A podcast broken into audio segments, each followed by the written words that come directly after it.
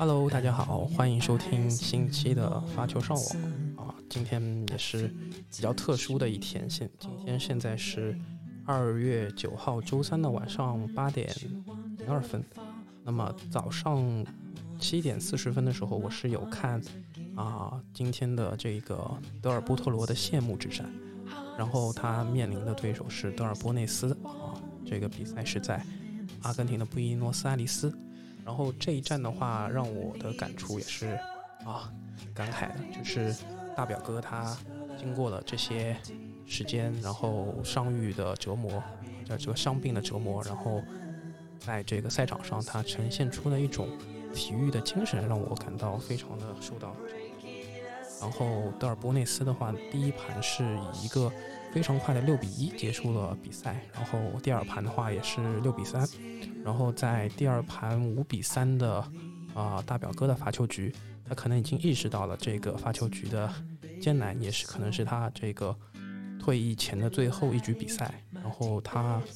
在这个局间的时候是失声痛哭，然后有掩面。当他用毛巾擦拭眼泪的时候，真的感觉五味杂五味杂陈，然后非常的令人动容啊。呃之后的话，其实这场比赛从技战术的角度来说，因为大表哥他的这个啊，德尔波特罗他的这个步伐，他的移动其实是啊比较怎么说呢？就是其实已经跟不上了，然后只是靠一些比较扎实的正手和一些反手的一些啊怎么说呢？这个这可能就是一些肌肉反应，然后也能够看出他其实他的正手在。和他巅峰时期比的话，可能也就只有几个球能够看到当年的一些风采。但是我觉得能够看到他啊，在他向往的一个赛场做一个告别啊，还是挺有意义的。另外的话，就是说关于下周他在这个发布会之后也坦诚，就是说里约的话，他可能虽然报名了，但是他可能会去，但不一定参赛，因为在奥运会的时候，其实在里约他也获得了很多。当时的这个观众的支持，所以他对那边也是有啊别样的感情，所以这个我觉得是呃，我觉得他是非常有人人情味儿的。那然后的话就是啊，隶属这个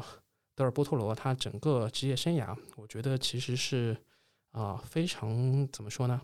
就除了三巨头以外，其实他的这个呃有外媒评选了他整个。这个细数他的这些记录，那有其实他有达成十五项成就。首先就是他在零八年夏天出道的时候，就凭借了一波二十三连胜，赢得职业生涯的前四个冠军，包含了这个斯图加加特、啊基茨比厄尔、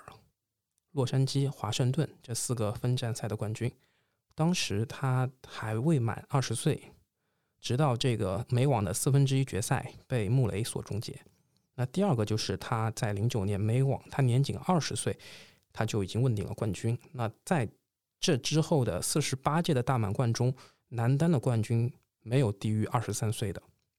所以这个我觉得是他特别厉害的。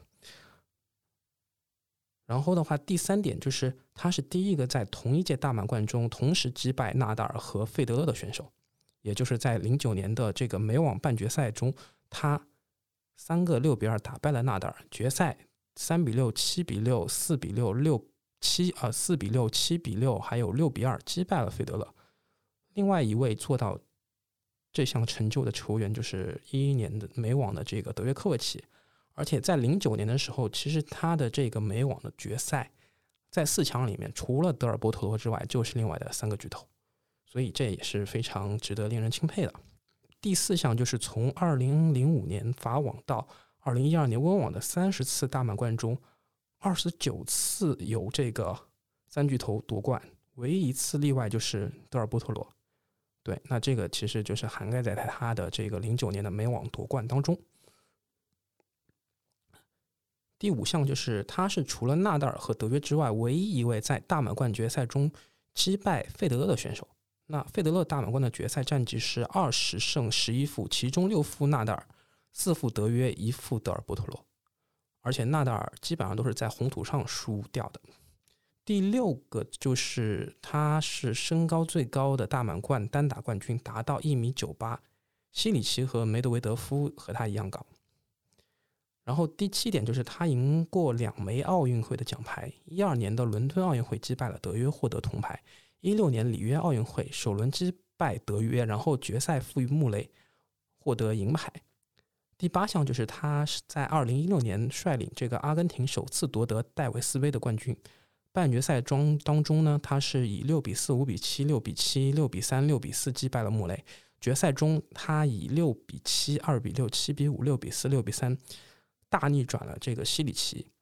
第九项就是受伤病的影响，他的排名大起大落。二零一零年曾排名第四，二零一一年跌落至四百八十五位，二零一四年又重回了第四，二零一六年掉到了一千零四十五，二零一八年再次来到了这个第三。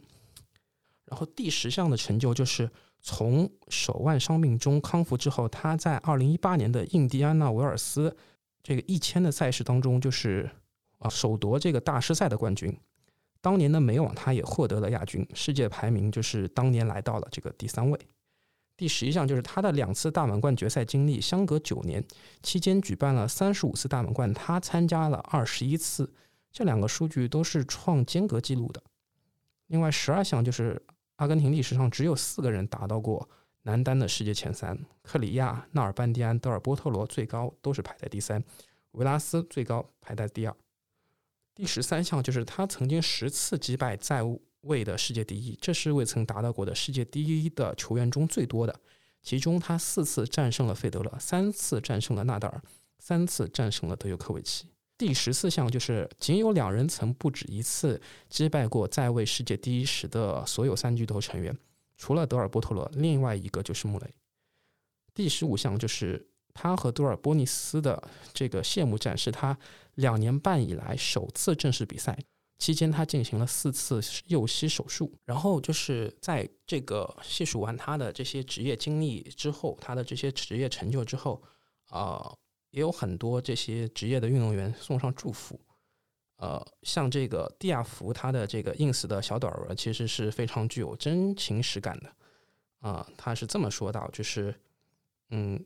我真不希望这是你最后一场比赛，但如果你去意已决，我想说谢谢你。你是我成长路中最喜欢的球员。小时候现场看你的比赛，你是第一个给我签名的职业球星。从那时起，我就是你的铁杆球迷。我记得我对教练说，这个家伙有一天会赢得美网冠军，而你真的在零九年做到了。当时我哭了，听起来我好像一个迷弟。我真的是，你职业生涯所经历和达成的一切都是非凡的。在我眼中，你就是名人堂活着的传奇。对你，我只有爱和钦佩。你在这项运动中名留千史，可以昂首告别，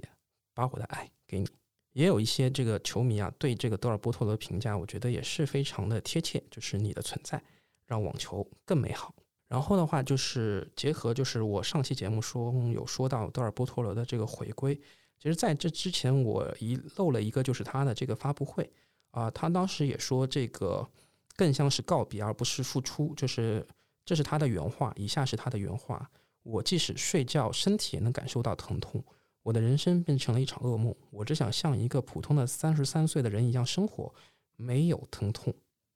哦，这番话真的挺让人伤心疼的。所以我也觉得，可能对这个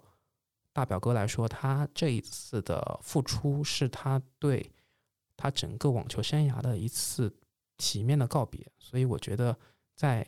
布宜诺斯艾利斯，他的这个家乡，在他的祖国球迷的关注之下，他有一个啊，虽然他没有取得最后的胜利，但是他有一个啊比赛啊。然后我觉得德尔波内斯其实也是对他非常的尊重。其实我觉得啊，虽然可能大家情感上都在支持德尔波特罗，但是德尔波内斯，我觉得他并没有放水，他用他自己最好的状态去给予这个。德尔波特罗最大的尊重，觉得这个也是挺好的，没有什么可以去非议他这一点的。然后的话就是说，说完这个德尔波托罗，呃，我们再说一说就是上周的这个 ATP 的比赛，因为上周的话也是比较特殊，上周没有 WTA 的赛事，就是在女单这一块儿，除了一些挑战赛之外，正经的这个 WTA 的赛事并没有举办。那么在这周的话是有。这个圣彼得堡站的分站赛的这个比赛，然后在昨天，王新玉他是有参加这个圣彼得堡站的分站赛，但是他输给了，但是王新玉他输给了这个前法网冠军，就是奥斯塔彭科啊，两一个二比零啊，六比一、六比四输掉了，我觉得还是挺可惜的。然后看排名，现在王新宇也是来到了八十六名，啊，奥斯塔彭科他是二十五名，作为一个前法网的冠军啊，那我觉得，呃，这个怎么说呢？希望王星宇他能够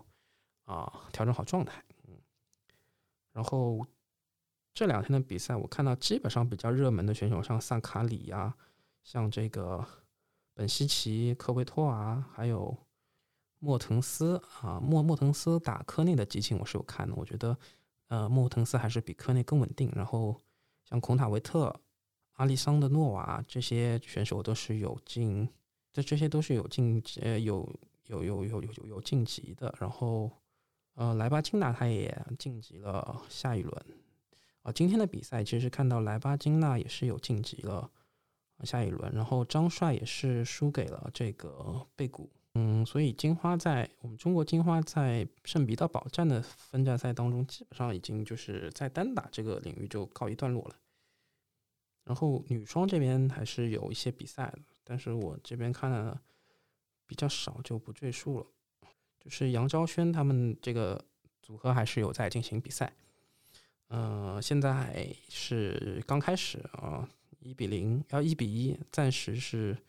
啊，就是第一局的局间，现在是一比一。呃，然后的话，上周 ATP 的赛事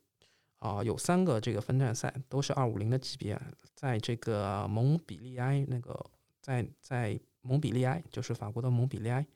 啊，布伯利克布伯列克六比四、六比三击败了兹维列夫，五进决赛啊，他争夺首冠。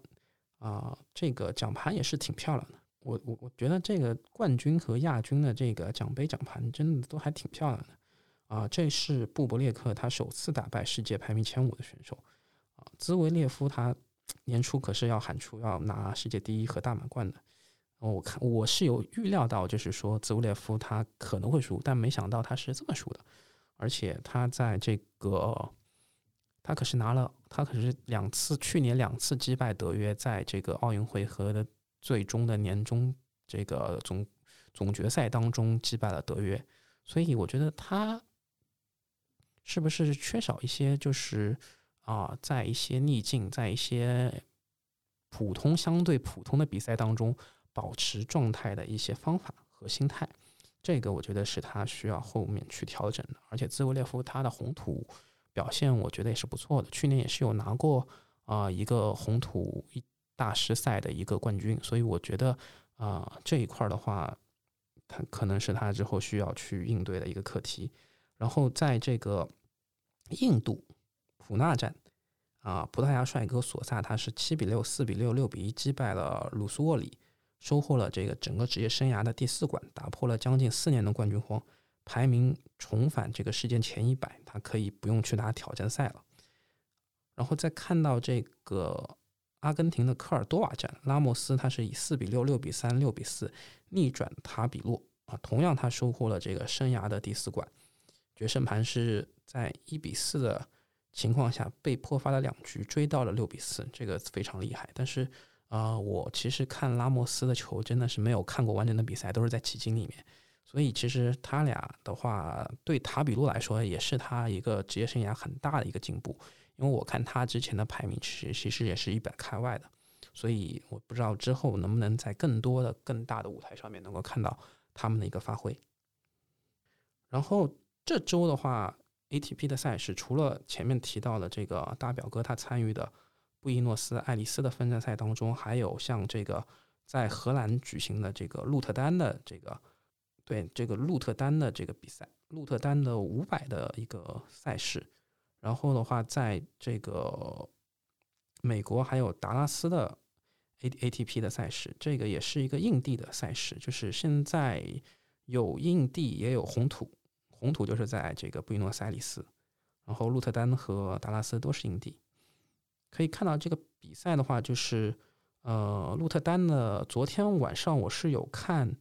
呃，沙波瓦洛夫的比赛，但是，哎，就是很奇怪啊，他就是说他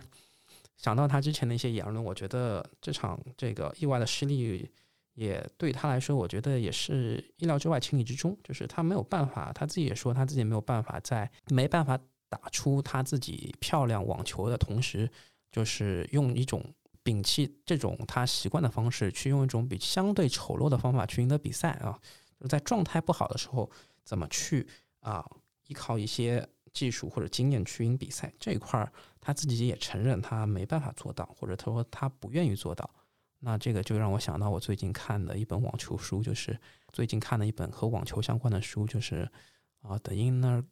Game of Tennis》，就里面讲到的，就沙波他可能就是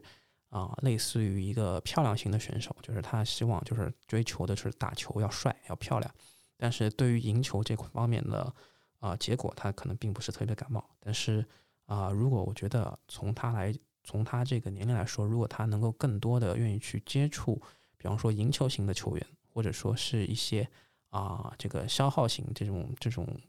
防守型的一些球员的打法，其实对他的职业生涯会很好。但是他既然有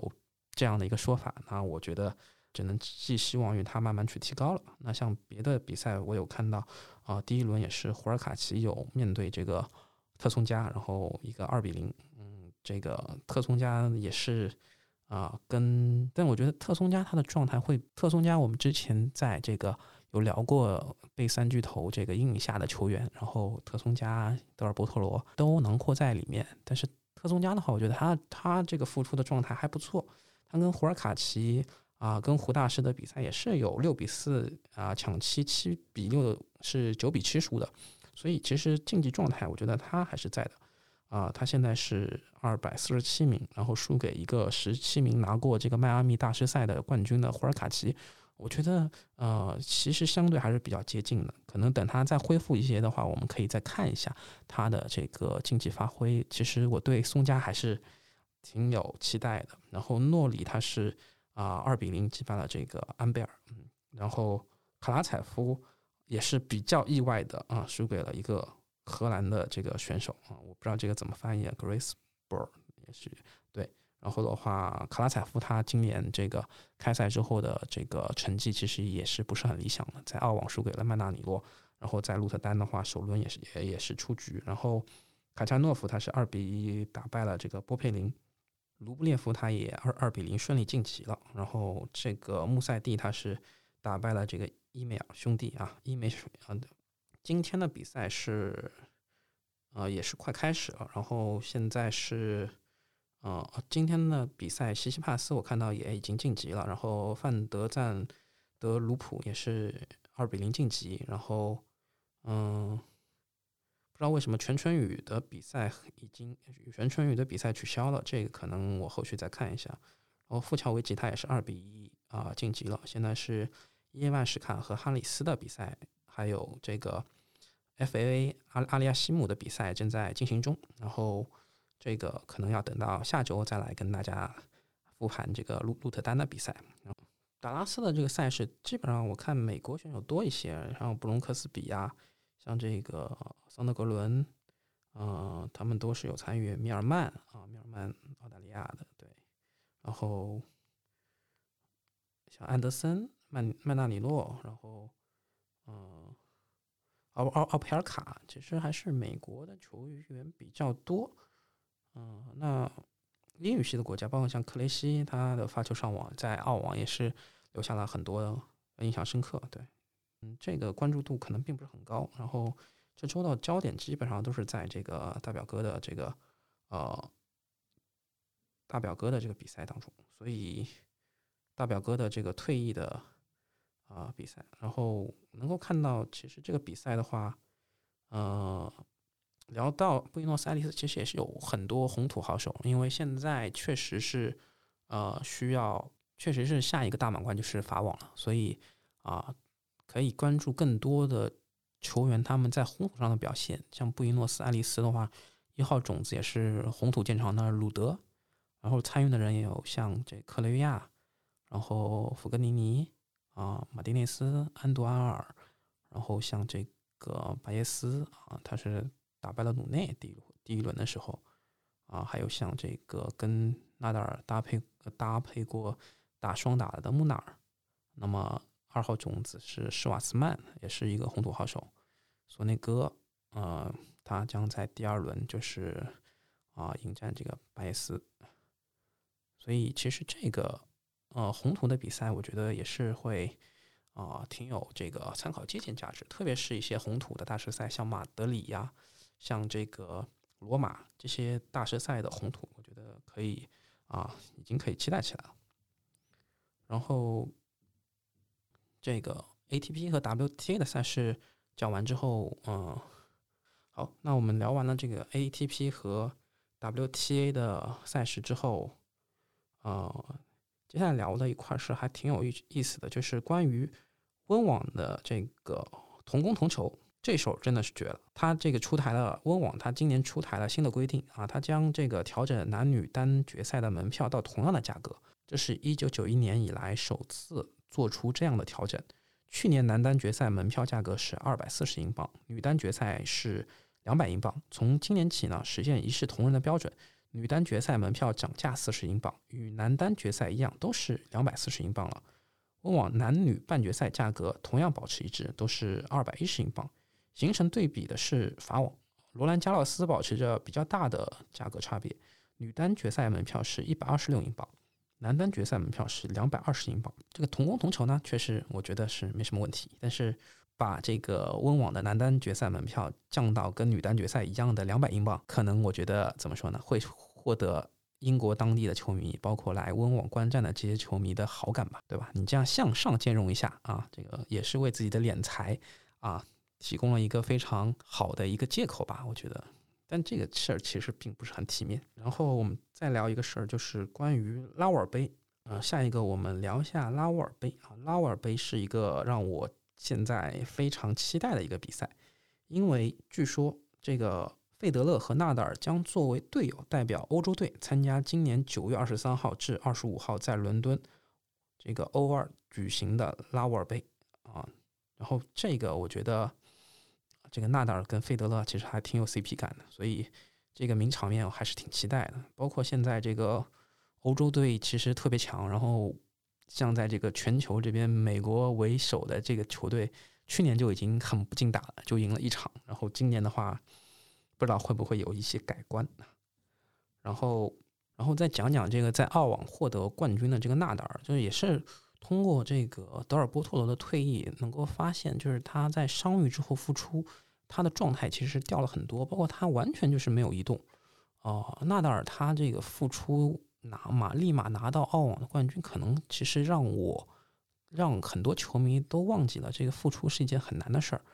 比如说蒂姆，他去年温网前夕受伤，至今一直高挂免战牌。他本来计划在这个布宜诺斯艾利爱丽丝这一站复出。但是呢，他又再次遇到了小伤，他只能这个三连退到这个迈阿密这个训练，然后他可能现在是说会在三月的印第安纳沃尔斯再复出，包括这个蒙彼利埃站的卫冕冠军戈芬，他被这个马里亚诺轻松的击败。比利时人去年这个时候还是这个 top 十五的球员，但现在啊下半年受伤病的困扰，那是已经这个在。美网结束后，已经这个六年败了啊！今年回归呢，他就是今年回归啊，他就像换了一个人。然后这个去年的这个蒙彼利埃，他是拿了二百五十分，那是占他这个整个排名积分比较大头的一个分数。然后如果扣掉这个排名的话，可能要就要来到了八九十。然后包括像这个特松加的回归。他就赢了一轮，然后就被淘汰。当然，我觉得他的这个状态保持的相对和其他选手来说还是不错的。然后穆雷他复出了这个好几年，他至今也是还没有回到这个 top 一百。上一次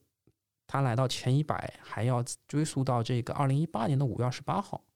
所以这个事情就是让我觉得。啊，这个纳达尔这个伤愈复出，包括在阿布扎比得了新冠，然后在这个呃得了新冠之后，再去这个通过自己的这个努力，在澳网上拿到这个冠军，确实是太难能可贵了，太值得钦佩了他的这个体育精神。然后说一下纳达尔吧，就是他在拿到澳网冠军之后，他回了他的马洛卡的这个老家，然后的话，他自己表示，接下来呢会报这个阿阿卡普尔科和这个印第安纳维尔斯两站比赛，但是还是要看他的身体情况再决定是否参赛。嗯，这一点的话，我觉得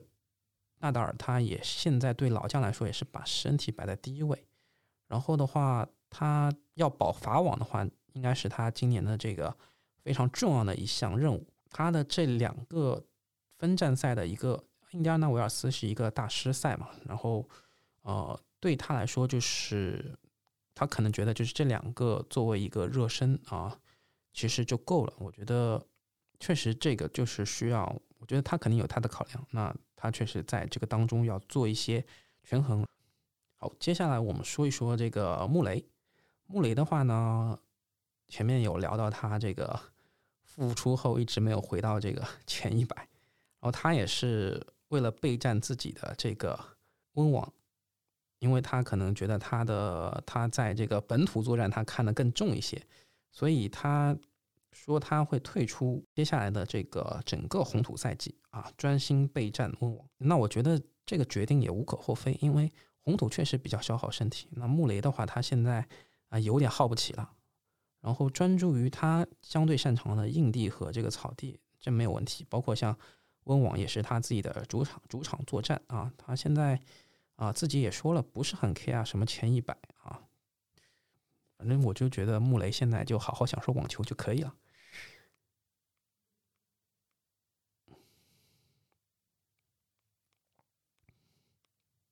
然后最后一个就是聊一聊跟网球相关的一个。一个话题吧，就是之前也在节目中有提过，就是以大小威父亲为原型的网球传记电影啊，《国王理查德》，他在今年的这个奥斯卡先公布的这个提名当中，他获得了六项提名啊，最佳影片、最佳原创剧本、最佳男主角啊，这个就是威尔史密斯演的这个理查德的这个原型，然后的话呢，最佳女配角，还有最佳剪辑、最佳原创歌曲啊，这个原创歌曲是碧昂斯唱的。就是也不知道他最终能够拿到几项。我看了一下他的这个，呃，我看了一下国王理查德他的一些竞争对手。那我当中也看过一些作品，像这个《Don't Look Up》啊，像这个呃《驾驶我的车》啊，包括《沙丘》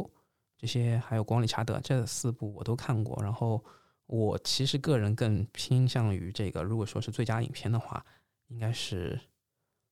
啊，我我还挺想这个。驾驶我的车去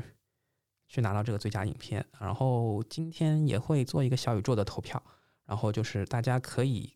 啊这个投一下票，就是这个最佳男主角威尔史密斯他是不是能够打拿到这个奖？因为我觉得威尔史密斯他是还是挺可能的，因为他这次演《光理查德》还是一个挺政治正确的一个电影，包括《美国梦》，包括这个黑人的奋斗是怎么去。达到之前这个啊，在这个网球赛场没有黑人的局面下啊，大小威姐妹，包括他的父亲是怎么通过自己的言传身教去达到这个高度啊，很美国梦，然后很种族平等，然后性别也平等，就是这个议题是非常政治正确的一个影片。那威尔史密斯在当中其实也贡献了他自己非常精湛的演技吧，然后还原了一个啊。符合这个剧本的一个理查德的一个形象，所以啊，我个人是觉得还有一些啊，还是有挺高的可能去竞逐这个最佳的男主角。然后这个投票的话，也大家也可以把自己的这个想法看他能还是不能。然后这一期的发球上网就到这儿。发球上网现已上传小宇宙、喜马拉雅、网易云音乐、苹果 Apple Podcast、Spotify。你可以在上述平台收听并留言与主播嘉宾互动。另外，添加发球上网小球同微信号 surf 下划线 wally，即可进入发球上网听友群，以球会友。